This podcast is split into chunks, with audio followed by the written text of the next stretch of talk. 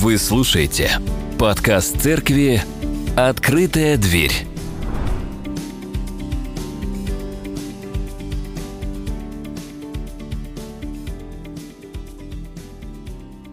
Друзья, давайте мы э, послушаем Слово Божье, э, духовная война, не твоя воля, но моя да будет. Луки 22 глава, 42 стих, мы все прекрасно помним с вами э, этот текст, когда Иисус находится в Гефсиманском саду, он молится э, вот этой молитвой, просит учеников, друзья, побудьте, пободрствуйте со мною. Я, ну, как бы, видно, что у них такой сплошной диссонанс. Они только поели очень хорошо, несколько часов сидели, пели песни, выпили по четыре бокала вина, как минимум, да. Мы сегодня об этом поговорим, почему четыре, как минимум, да.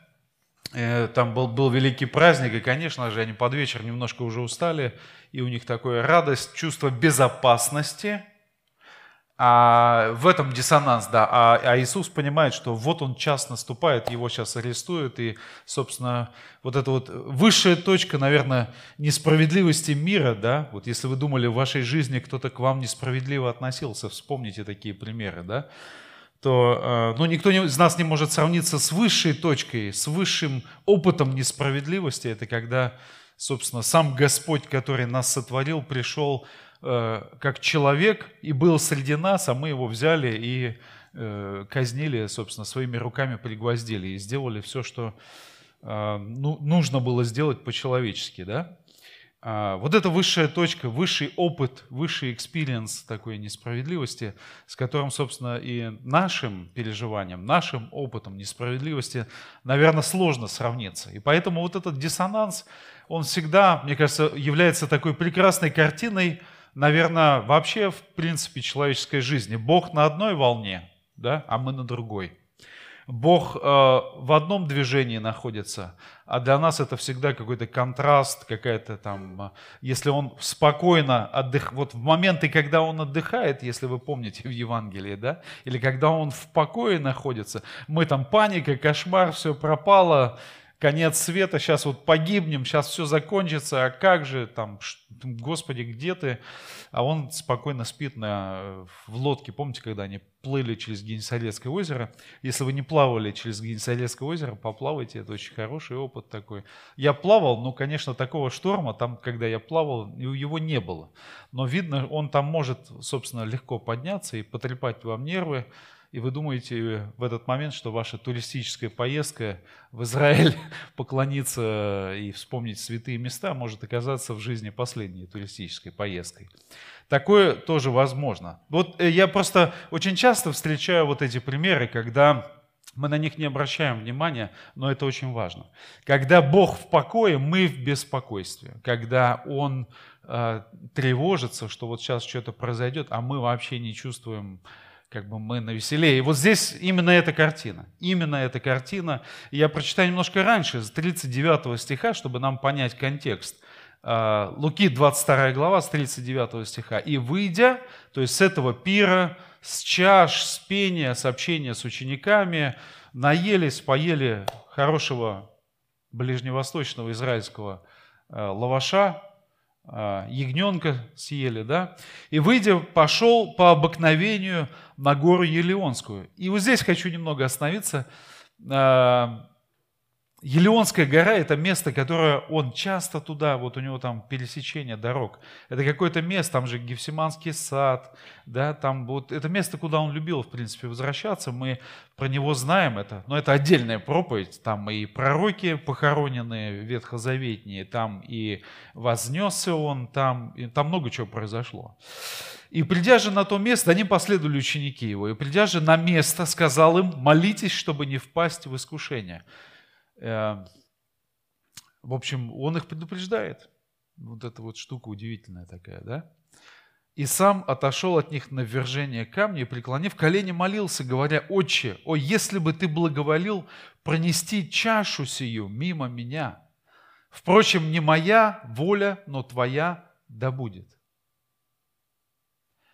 Явился же ему ангел с небес и укреплял его, и, находясь в борении, прилежнее молился, и был пот его, как капли крови, падающие на землю. И мы видим эту картинку сразу, каждое причастие у нас визуальная поддержка идет в церкви. Мы, вот этот фильм «Иисус», где они как могли изобразили эти капли крови, падающие. Я не знаю даже, как это можно вообще а, изобразить или представить. Это борение, да? Явился же ему ангел с небес и укреплял его, и, находясь в борении, прилежнее молился, и был под его, как капли крови, падающие на землю. Встав от молитвы, он пришел к ученикам и нашел их спящими от печали. И сказал им, что вы спите, встаньте и молитесь, чтобы не вспасть в искушение. Второй раз предупреждает их. И, собственно, так происходило несколько раз, и вот э, очень текст такой, очень такой животрепещущий, что вот как бы наверное, не чувствуем мы до конца, когда Бог находится в борении, да? Собственно, за кого Он борется-то? Нам кажется, Он же не за себя борется, да? Он борется за нас. И вся вот эта сцена, все, что происходит, это за нас. А мы этого до конца, наверное, может быть, не ощущаем. Да будет воля Твоя. Знаете, тезис, собственно, проповеди очень простой. Я думаю, что мы боремся вот эта духовная брань у нас в основном идет, знаете, с кем? Она даже не с дьяволом идет, она у нас идет с Богом самим. У нас, у людей, у каждого своя битва какая-то, свое какое-то напряжение, свое, свой какой-то диссонанс, где Господь нас призывает к чему-то, а мы не понимаем этого. Нас либо мы физически, либо духовно нас ослабли, либо мы не чувствуем вот этот момент, что Бог говорит и что нужно делать в этот момент, чтобы не впасть в искушение. Но в результате мы знаем, что они что? Они впадают в это искушение, они все его покидают, и вот в порыве страстей там уши режут э, противникам, там, да, то есть они, видно, что их это так потрясло, они не были к этому готовы. Но я уже сказал, что они напились очень прекрасного э, ближневосточного израильского вина а, за несколько часов до этого пасхального седера. Седер – это на иврите обозначает порядок или ужин. Да? Пасхальный седер – это порядок, что зачем должно праздноваться во время Песаха, во время еврейской Пасхи.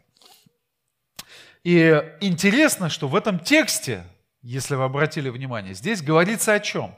О чаше – и, э, собственно, я какую параллель хочу прорисовать? Я хочу сказать, что вся наша жизнь, она связана с чашей. Нет, не с той, о которой вы сейчас подумали. А вот с чашами в смысле как воли Божией, да, вот как здесь говорится, моя, моя чаша связана с волей Бога Отца. Это одно, воля Бога и чаша, которую мне нужно испить в жизни. Это одно и то же. Я объясню, почему. Смотрите, а, что мы знаем об этом. Откуда в практике причастия, Евхаристии, да, хлебопреломления или вечерия Господня, у нас целых четыре термина есть, да, в протестантских, э, евангельских и в православных церквях. Четыре термина, которые описывают вот это вот понятие чаши. Да. Чаша в христианской жизни и преломляемый хлеб – это самый пик христианской жизни, самый верх христианской жизни. Равно как и Песах, праздник Пасхи, который праздновали евреи или празднуют раз в году, для них был верхом, как апогеем а, высшей точки, да, высший пилотаж а, всей иудейской жизни, религиозной и познания Бога. Вот. По, по, по традиции а, Песаха, еврейской Пасхи, пьется э, не две или не одна, а четыре чаши. Я уже это как-то объяснял, проповедовал, но вижу несколько новых лиц. Добро пожаловать, я объясню это еще раз. А кому-то, кто уже слышал, будет небольшое напоминание. Да? Во-первых, в Евангелии от Луки уже упоминается две чаши. Вот в этой же главе, 22 главе, там говорится, взяв чашу, дал ученикам, потом взял хлеб, а потом опять чашу взял. Хлеб – тело мое, и последняя чаша – это чаша Нового Завета моей крови. То есть до этого была еще какая-то чаша – это уже как-то от нашей святой традиции причастия нашей протестантской церкви как-то не укладывается, но никто и не думает, чтобы как-то это объяснить на самом деле. Я никогда не слышал, чтобы кто-то это объяснял. Но мы знаем, что в традиции еврейского народа пили четыре чаши, и Лука принимает решение под воздействием Святого Духа в текст Священного Писания вставить как минимум две чаши. И мы узнаем, почему тоже. Господь говорит своему народу, и почему четыре чаши евреи пьют в пасхальный вечер? Это соответствует посланию книги Исход, 6 глава, 6-7 стих. И там есть четыре глагола, четыре действия Бога, которые он описывает. Эти четыре действия Бога показывают его искупительную историю а, во-первых, по отношению к израильскому народу, когда они находились в египетском плену. Но на самом деле эти четыре глагола, которые здесь написаны, они описывают историю всего человечества. От начала, от мироздания до пришествия Христа, когда весь мир закончится. Вот эти четыре глагола. Какой первый? «И выведу я вас, и избавлю от египетского рабства». Третий. «И спасу вас» мощью великой и страшными карами, и возьму вас народом себе, узнаете вы, что я Творец мира, Всевышний ваш, который вывел вас из Египта. Наверное, я из другого перевода прочитал. И приму вас к себе в народ, и буду вам Богом, и вы узнаете, что я Господь. Наверное, 6 и 7 стих, не только 7, а 6 и 7 стих. Да, Господь выведу вас из-под иго египтяна, избавлю вас от рабства и спасу вас мышцею простертую судами великими и возьму вас, седьмой стих, да, или приму вас и узнаете, что я Творец мира, Всевышний, который вывел вас из Египта, Бог ваш, изведший из земли египетской в синодальном переводе, из-под иго египетского. И э, это вот в Священном Писании. Вы знаете, что есть у евреев свои э, священные писания в дополнение, которые трактуют Ветхий Завет, называется э, Мишна, есть такой трактат Писахим, или как праздновать Пасху, и там написано, Мишна указывает, что во время пасхального седера из чаши следует пить четыре раза. Мы знаем это точно, они четыре раза ее наполняли. Первая чаша, что она обозначает в еврейской традиции? Она обозначает освящение. Освящение наше. Он говорит, вы народ, который вот мой. Все остальные, они должны через вас вот, увидеть свет и прийти ко мне. Но вы отделены от них или должны быть отделены. Вторая чаша – это суд Божий. После того, как во время ужина рассказывается о выходе из Египта. Третья чаша – это искупление. Четвертая чаша – это благодарение. Между второй и третьей есть промежуток небольшое времени, когда, точнее, большой даже, когда проходит застолье, и, как написано в Евангелии, также и чашу. Почему написана вот эта фраза? Также и чашу после вечери. Именно это имеется в виду. Также и чашу взял после застолья. Мы знаем благодаря этой фразе, что речь идет о третьей чаше. А, иногда вот этот ужин в промежутке между второй чашей и третьей, это мы так читаем, там, первый стих, там, то второй, там, быстро они там, вторую чашу, там, первую, там, взял хлеб, преломил, дал и потом чашу и так далее. Это все могло длиться, там, несколько часов все происходило, понимаете? А, мы видим, что Лука показывает нам четкую последовательность событий во время пасхального ужина с учениками – и можно с уверенностью сказать, это мое предположение, друзья, мое личное предположение, да, что чаша первая у Луки в 22 а, главе, по которой мы принимаем участие в Евхаристии, это первая чаша у Луки, в смысле, это вторая чаша пасхального седера, которая означает, что вот он дал чашу, и, и, и сказал, да, она означает суд и избавление от египетского, египетского рабства согласно исходу 6 главе 6-7 стих и соответствует словам «и избавлю». И там слова искупления стоят. Имеется в виду, что он избавит не только уже еврейский народ, который уже избавлен, но нас с вами от грехов наших. И вот это контекст. И именно об этой чаше Иисус молится. Я возвращаюсь в наш текст, друзья в 22 главе 42 стихе, «Доминует меня чаша сия». В Гефсимании молится Иисус. Впрочем, не как я хочу, но как ты. Да? То есть вот, вот он в, в этом празднике Песахи присутствует, а там заповедь такая радоваться. Чаши должны быть большими, их нужно пить, много есть. И, в общем, они были под воздействием легкого алкоголя. Мы не сомневаемся об этом, это правда, на самом деле, да, это факт. Поэтому они уснули спустя какое-то время и были опечалены. А, «Доминует меня чаша сия, впрочем, не как я хочу, но как ты». Вот это вторая чаша, чаша суда. Вдруг ты понимаешь, что она выпадает на твою долю. И испить эту чашу, это значит исполнить волю Бога Отца и принять ее полностью. Но если ты не примешь эту чашу, то нарушится седер. На иврите седер – это опять порядок празднования Песаха или порядок искупления Бога израильского народа, порядок искупления чего? Человечества и меня в моей жизни. И вот здесь, что касается воли Божией в моей жизни, друзья, если я эту чашу Божию в своей жизни не принимаю, то нарушается вот этот порядок. Я его сам, я могу его, я его могу прекратить. Это в моей власти, в человеческой. Вот здесь происходит самая такая борьба, понимаете? Вот каждый, каждый месяц мы приходим сюда, да, в православной церкви, это каждое воскресенье, на причастие, какая бы традиция ни была церковная, это же момент выбора, это же момент э, моего гефсиманского э, сада, моего выбора, моей борьбы с Богом в этот момент. Я буду продолжать с Ним жить дальше или я не буду с Ним дальше продолжать? И ведь мы, как люди, с вами имеем такое поразительное, поразительное качество.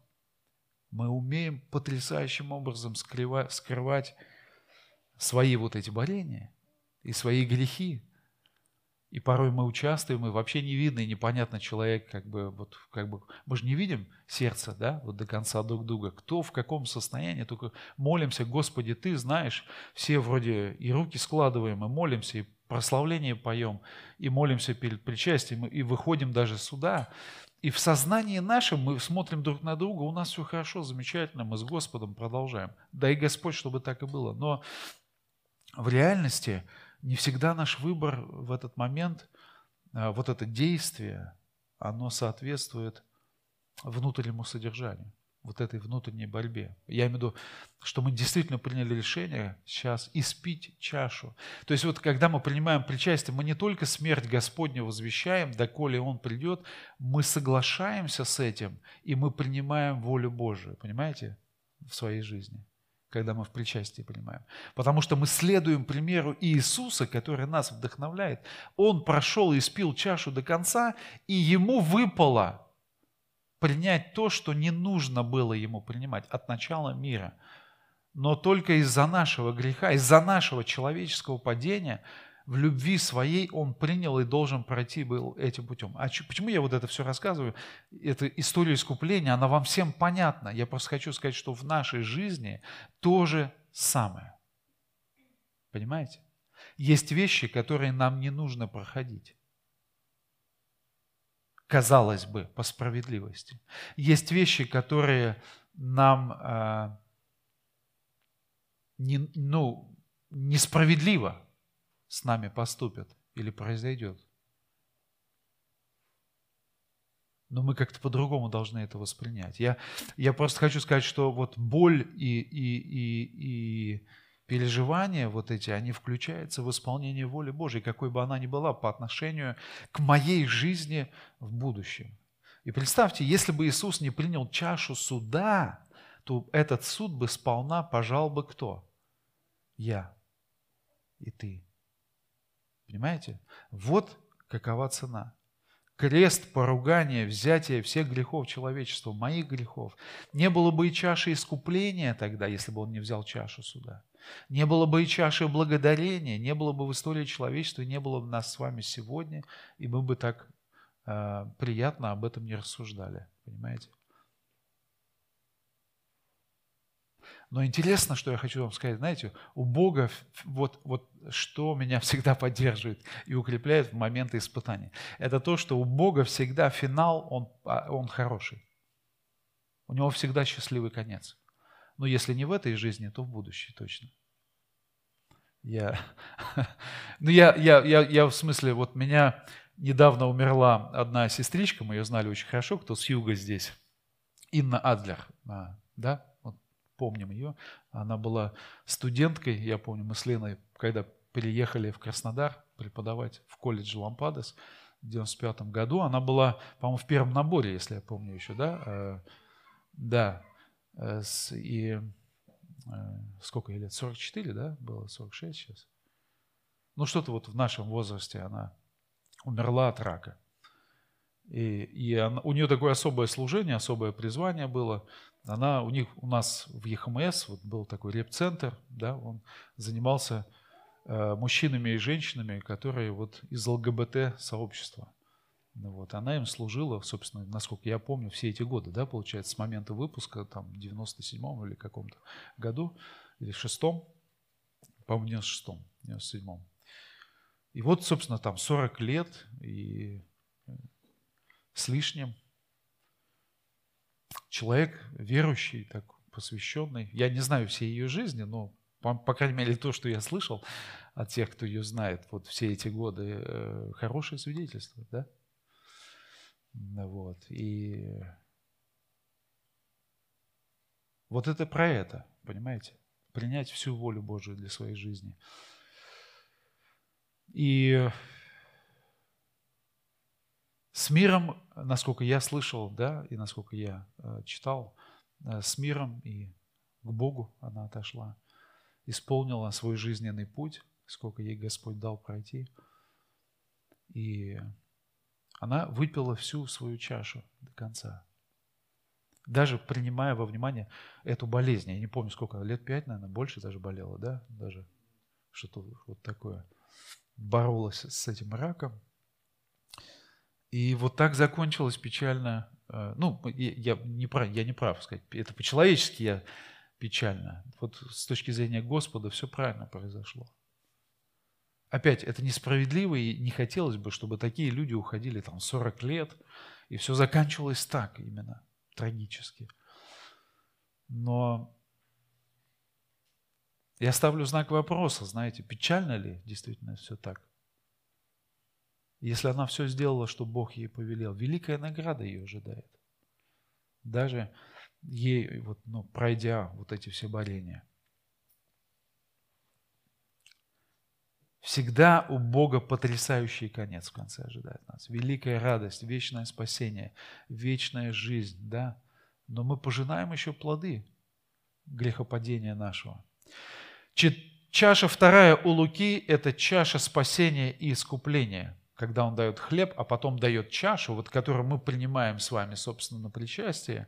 Это чаша спасения и искупления. Кровь моя, говорит Иисус – и напомню, что в Евангелии от Матфея, глава 1, имя спасения, э, Иисус на иврите, а Иешуа, оно именно это значение и несет. Спасение, как и эта чаша, которую мы даем на причастие, как и эта чаша третья, которая была в пасхальном седере. Понимаете? Вот все укладывается как бы ну, со всех сторон, где ни посмотри, все о нем. ибо Он спасет людей своих от грехов их, написано в Евангелии от Матфея. Псалом 115, 4 стих, написаны такие слова. «Чашу спасения приму, и имя Господне призову». Итак, когда мы с вами принимаем участие в Евхаристии, в причастии, мы по сути принимаем хлеб или мацу и третью чашу пасхального седера по еврейской традиции. Иисус дополнил новыми смыслами. А, кстати, когда Мацу, если кто-то вот с нами праздновал Пасху, я показывал, да, что там, там а, берется, вот евреи сегодня, вот, ты смотришь на это, вообще там глаза вылезают из орбит, нужно три мацы, ты берешь, когда Пасху празднуешь, да, посередине, которая вот из трех, вытаскиваешь ее, ломаешь на две части, прячешь ее, а потом в конце ужина, после всего, ты ее доста... дети должны ее внезапно найти. То есть это как смерть спрятал и воскресение Иисуса. Вот вообще все про него рассказывается. Потрясающе. Что это значит для меня? Принимаем мы Божий порядок для нашей жизни. Мы будем с вами пить все эти чаши или нет? Вот это и есть борьба у нас реальная борьба, чтобы пить все чаши, которые Господь нам на нашем пути приготовил. Приняв Христа, мы уже принимаем Божий порядок искупления для нашей жизни и волю Божию для нашей жизни. Смотрите, как удивительно Бог все предусмотрел и реализовал в человеческой истории. Просто потрясающий триумф любви и реализации плана твоего спасения. Не без жертвы не без страдания и не без боли у Христа, у апостолов и у нас с вами. И предо мной сегодня стоит выбор, исполнить или нет весь Божий порядок в отношении моей жизни. Испить ли мне все чаши или нет, которые Господь приготовил для меня. Принять или нет те новые смыслы, которые Он вложил в пасхальную трапезу. Принять ли мне всю волю Божию? Вот где происходит духовная борьба в твоей и моей жизни каждый день, и когда мы принимаем особенно причастие с вами. И каждый раз, когда мы делаем какое-то посвящение Господу, мы испытываем вот эту борьбу. Идти или не идти, брать или не брать, принимать или не принимать, делать или не делать. Но смотрите, что поразительно. Еще раз напомню. Чашу суда Иисус за меня уже испил до конца искупление уже произошло. И это первый вывод. Будем ли мы пить все чаши божественного порядка, воли Божией в нашей жизни? Второй вывод. Что хочет Бог в твоей жизни сегодня? Какие дальнейшие шаги? Какие планы? Какие действия? Какие переживания? Когда он молился там, помните, как-то это, кстати, тоже слова, на которые мы не хотели бы, наверное, обращать внимание. Это Марка 14 глава 36 стих, но э, просто помните, Ава Отче молится, да, Иисус. Пронеси что? Чашу сию. Все про чаши, все про чаши. Пронеси вот эту чашу суда, которую я должен вот-вот испить, мимо меня. Пусть в твоем, Отче, плане это не случится с вами. Представьте, Иисус молится Отцу. То есть мы его всегда таким супергероем с буквой «С» представляем, что вот он сейчас на амбразуру падает и э, без тени сомнения. У него борение, понимаете, как бы вот у вас... И это те же самые переживания, которые мы с вами переживаем. Господи, а почему я должен все это проходить? У вас бывали минуты счастья в жизни? Те короткие минуты счастья, да, они когда наступают, ты знаешь, что они наступили, вот ни с чем это не спутать, да, но ты знаешь, они такие недолго, недлительные, да, то есть завтра опять надо будет идти, что-то там зарабатывать какие-то деньги, там что-то решать вопросы, платить счета, кого-то в чем-то убеждать надо, там, воспитывать детей в чем-то убеждать, там, вот, ну и так далее. Но вот эти, да, минуты. Пронеси чашу эту мимо меня. А в Иоанна 18, 18 главе 11 стихе другие слова написаны. Тоже про чашу. Но Иисус сказал Петру, когда уже прям вот эта вся трагедия происходит, уши падают с людей, кто-то их отрезал, «А, вложи меч в ножды, неужели мне опять что? Не пить чаши, которую дал мне Отец. Вот для Иисуса, да?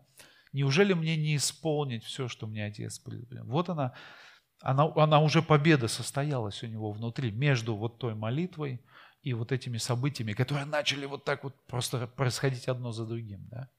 И, и как вы думаете, вы думаете, что мы более духовные, чем Иисус, и у нас этой борьбы нет? Конечно, есть. Каждый раз, когда мы Каждый раз, когда мы к причастию приступаем, у нас эта борьба, даже если мы себе не признаемся в этом, у нас есть она. И, и правильная вот эта мысль победная, неужели мне не исполнить всю волю Божью? И Инна Адлер, мучающая, умирающая, да, я не знаю, как она умирала, но будучи больна раком и служа Богу э, там в этом реп-центре, да, она, неужели мне не пить чаши? Которую дал мне Отец. И вот эти слова, каждый из нас, он проходит, и в какой-то момент мы с вами говорим, неужели мне не пить, Господи, чаши, э, которые Ты мне дал? Кто я такой, чтобы вот сказать «нет тебе»? Да? Ты столько сделал для меня, вообще не нужно было тебе даже спускаться в этот поганый мир ради наших грехов и смешиваться со всей этой грязью, да? А он это сделал, потому что любит и мог, и знал, что мог нас вытащить.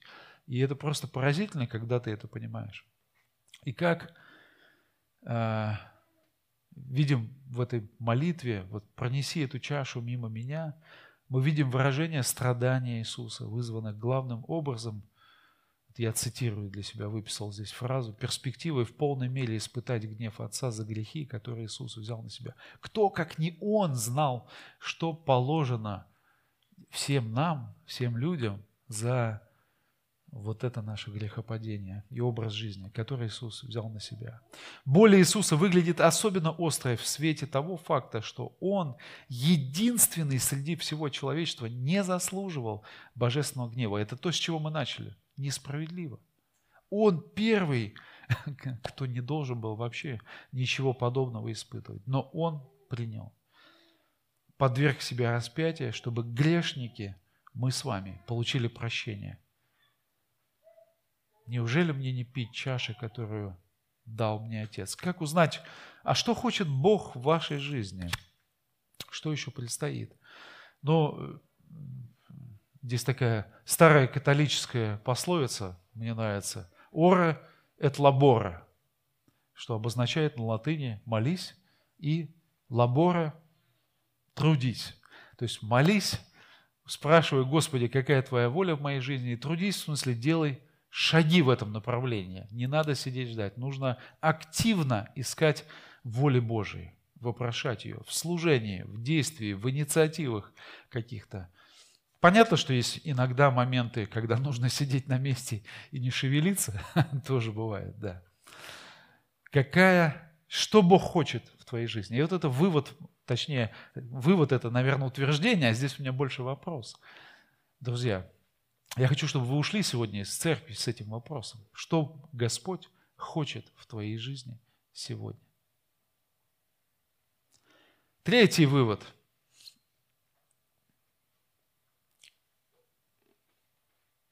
Только тот из нас, кто испил чаши, вот все по порядку, как Господь дает нам в жизни, проходит их достойно, принимает это все – принял и исполнил волю Бога. То есть испить чаши равно принять и исполнить волю Божию. Понимаете? Именно так Иисус воспринимает это. Только тот, кто испил чаши в своей жизни, может передать другому человеку в церкви, в служении полноту смысла Евангелия. Вот если ты не так живешь, ты не можешь это передать. Я могу вам рассказать кучу историй. Мы изучали, знаем, рассказываем но в жизни не, не испив чаши этой, да, чаш во множественном числе, нам будет сложно людям рассказать Евангелие полноценное, как оно есть. Почему? Потому что у людей всегда представление о Боге как о какой-то волшебной палке или как о джине каком-то языческом. Да? Ты потер, он тебе раз добро припало. Ты в церковь пришел, тебе стало, мне стало легче. А, а завтра мне стало хуже. Наверное, Бог покинул меня. Да, это такое примитивное языческое представление о вере, о взаимоотношениях с Богом, о христианстве, и оно превалирует сегодня. Вдруг ты пошел за Богом, и тебе все стало хорошо – и мы тут подпитываемся массой стихов из Священного Писания, в которых говорится, ведь воля Божия там, я видел, не видел праведника, что, у которого там не было э, недостатка, и там давайте сейчас откроем, провозгласим, давайте сейчас э, высвободим, вот это слово мне очень нравится, давайте высвободим Божию благодать, давайте высвободим э, ну, я пытаюсь понять правильно, что под этими словами подразумевается, но иногда это как акт какого-то э, действия, какой-то махинации, как будто оно произойдет в этот момент от того, что ты это э, провозглашаешь. Да, провозглашение – важная часть нашей жизни. Я на этом стою, не сомневаюсь. Это прям вот в Священном Писании написано. Но очень, пограничные какие-то э, э, тезисы иногда, да не, не в этом, а мы же не высвобождаем боль, мы, мы же не высвобождаем а, а, а, рак, да?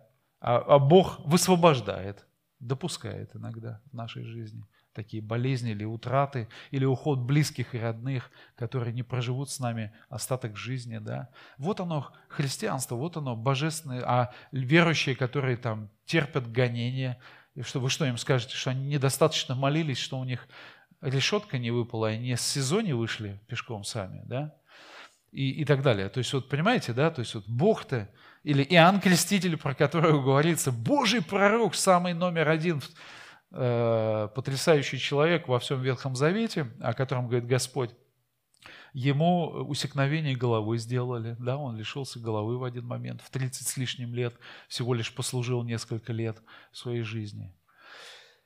Э, не такое примитивное христианство, как оно вот хочется его таким, вот, знаете, Бога это, за бороду взять и себе там подчинить. Это, это, это, э, это действительно язычество – Матфея 26 глава, 27-29 стих. Иисус говорит, пейте из нее все, сказал Иисус ученикам на тайной вечере. Ибо сие есть кровь моя Нового Завета, за многих изливаемая во оставление грехов. Сказываю же вам, что отныне не буду пить от плода сего виноградного до того дня, когда буду пить с вами новое вино в царстве Отца моего.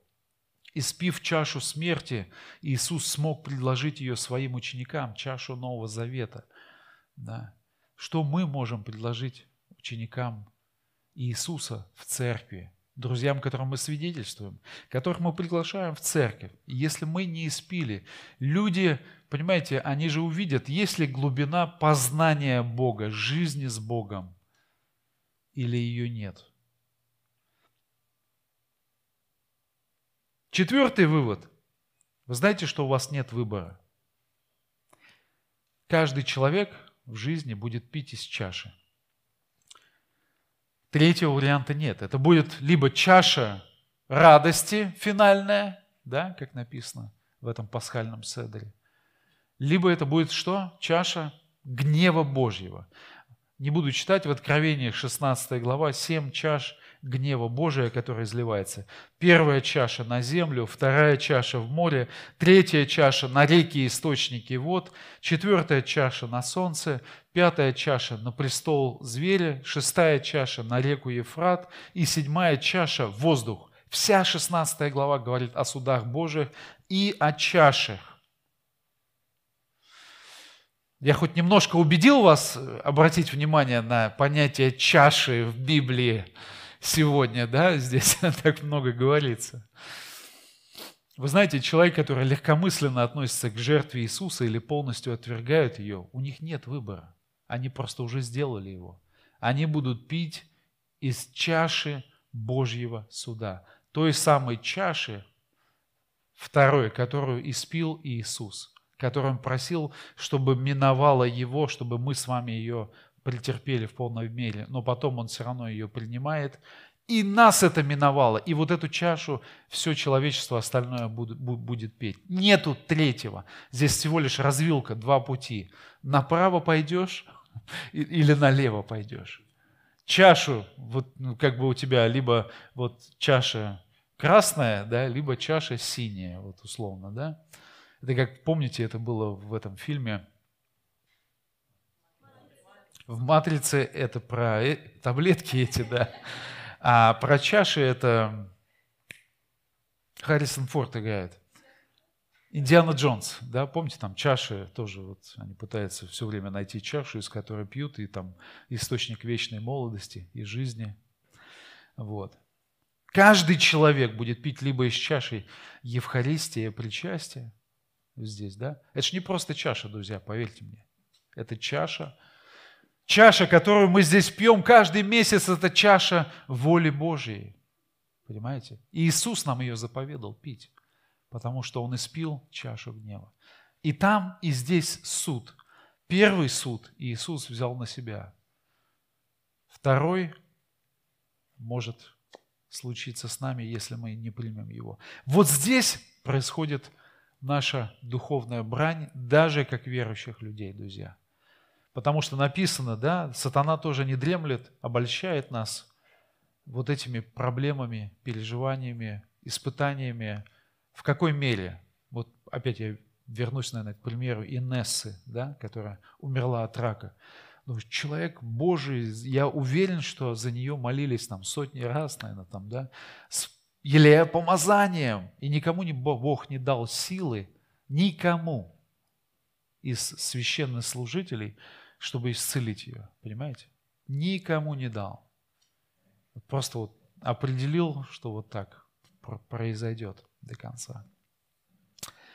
И от этого люди ломаются в вере, разочаровываются, видят в церкви какие-то несовершенства, обиды, огорчения, припинаются, смотря на жизнь других людей. Это все отговорки, друзья, и честно вам скажу. Потому что вера наша, она не должна зависеть от Дмитрия Николаевича или от его хождения с Богом, правильно? Или от моего хождения с Богом, или от Павла Аленкина, его хождение с Богом. Хотя мы в нем не сомневаемся вообще. Кто мог бы в нем, в принципе, сомневаться, да? А если это так, то упадем, не справимся, не выпьем все чаши, потому что сил не будет. Еще раз. Празднование Песаха, Пасхи, Евхаристия – это наша духовная брань, Исход 6 глава, 6-7 стих. «И выведу я вас», говорит Господь. Вот Он дает конкретные обещания в нашей жизни. До сегодняшнего дня Он все сделал. Вот прям вот абсолютно все. Почему нам стоит сомневаться, что воля Божия, которую Он нам предлагает, чаши, которые перед нами стоят, они будут, ну, мы что-то потеряем. Даже если они будут включать в себя испытания определенные. Да нет, конечно. «И выведу я вас, и избавлю от египетского рабства, и спасу вас, мощью великой и страшными карами, и возьму вас народом себе, и узнаете вы, что я Творец мира Всевышний, который вывел вас из Египта». Доминует меня чаша сия. А вот в этом состоянии мы пока с вами живем.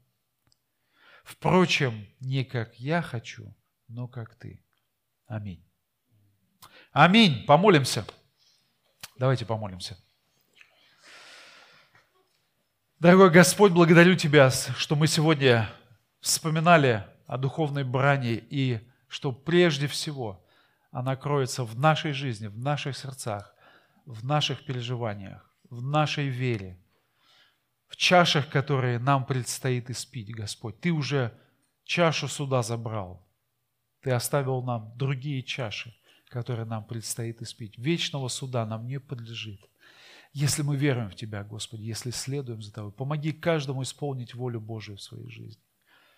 Не как мы хотим, потому что по-человечески мы хотим избежать всех страданий, испытаний, ограничений. И в этом, в этом наше падение.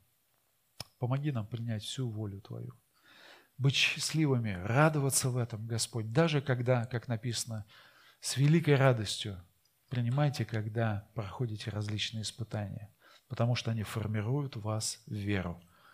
Во имя Отца и Сына и Святого Духа. Тебе слава, Иисус, за все то, что Ты совершил, совершаешь и доведешь до конца. Аминь.